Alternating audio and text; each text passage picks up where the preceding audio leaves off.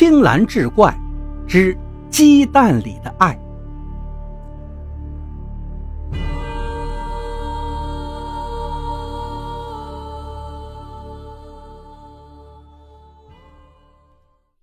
这是四十多年前的事儿了。那个时候我还小，也就六七岁的样子吧，还没上学，每天除了玩还是玩。而跟小伙伴们趴在地上打弹珠是我最喜欢的游戏。有一次，我的弹珠全输光了，看别人玩的热火朝天，我的心痒得像猫爪子在挠。可是口袋里一毛钱也没有，怎么办呢？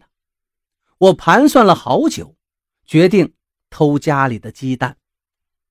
那个时候，合作社里的弹珠可以拿鸡蛋换。一个鸡蛋能换两颗弹珠呢。这天中午，我趁着家人在院子里吃饭，就偷偷打开了母亲的柜子，从里面拿了两颗鸡蛋，往两个裤子兜里各塞了一个，然后装作若无其事的样子出了门。就在我以为可以蒙混过关的时候，从院门外头进来一个人，是我大伯。大伯跟我很亲，每次见了我都要揪着我的耳朵问长问短，这次呢也不例外。我支支吾吾的敷衍着，只想赶紧脱身，但大伯已经注意到我那两个鼓鼓囊囊的裤子口袋了。哎，你个小兔崽子，口袋里装的是什么？我怎么看着像是鸡蛋呢？听了这句话。我的脑子里嗡的一声，我想赶快逃掉，而两只脚却像钉在了地上，怎么也动不了了。父亲立刻放下碗筷走了过来，沉声问道：“你从柜子里拿鸡蛋了？”知道大祸已临头，我赶紧把口袋里的鸡蛋掏了出来，正哆哆嗦嗦的往外递，父亲已经抡圆了胳膊，一巴掌扇了过来。我就像一个没有重量的稻草人一样，被扇得头朝下栽到了地上，紧接着就是鬼哭狼嚎，而那两个鸡蛋早不知飞到哪去了。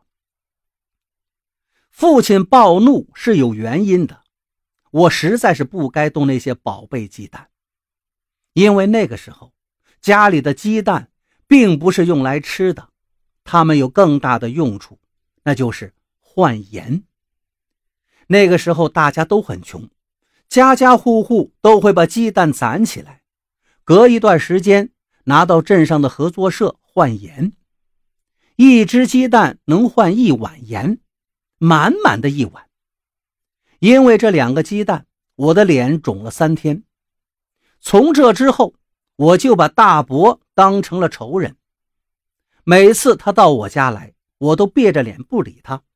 更别说让他像以往那样揪着我的耳朵亲亲热热的说话了。为了报仇，我踢过大伯家的大黄狗，拔过他家地里的麦子，可这还远远不够。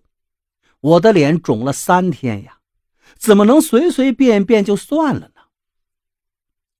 这件事情过去了一个多月，大伯家里突然养了十几只鸡。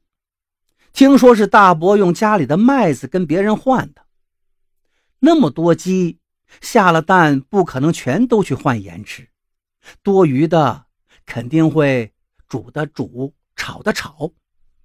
一想到大伯家里每天都能吃到香喷喷的鸡蛋，我就更加愤怒了。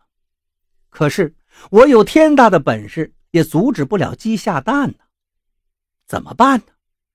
思忖了好久。我把怒火就全撒到了那些可怜的鸡身上。大伯家的鸡全都关在后院，我一逮到机会就趴到他家后院的土墙上，用弹弓打那些鸡，打的那些鸡一只只的上蹿下跳。也是我歪打正着吧，大伯家的鸡受到惊吓，就很少下蛋了。有一阵子，听说他家鸡下的蛋。连换盐都不够吃。我知道后当然很得意。